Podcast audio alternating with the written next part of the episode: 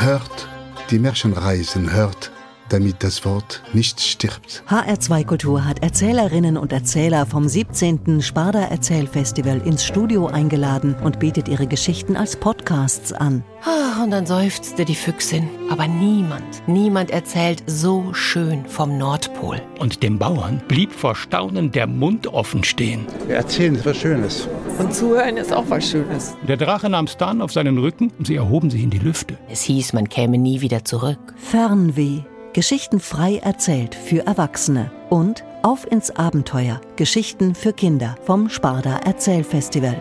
Zwei kostenlose Podcasts auf hr2.de und in der ARD Audiothek. Und diese Geschichten reisten seit Jahrhunderten, vielleicht Jahrtausend, bis hierher zu euch.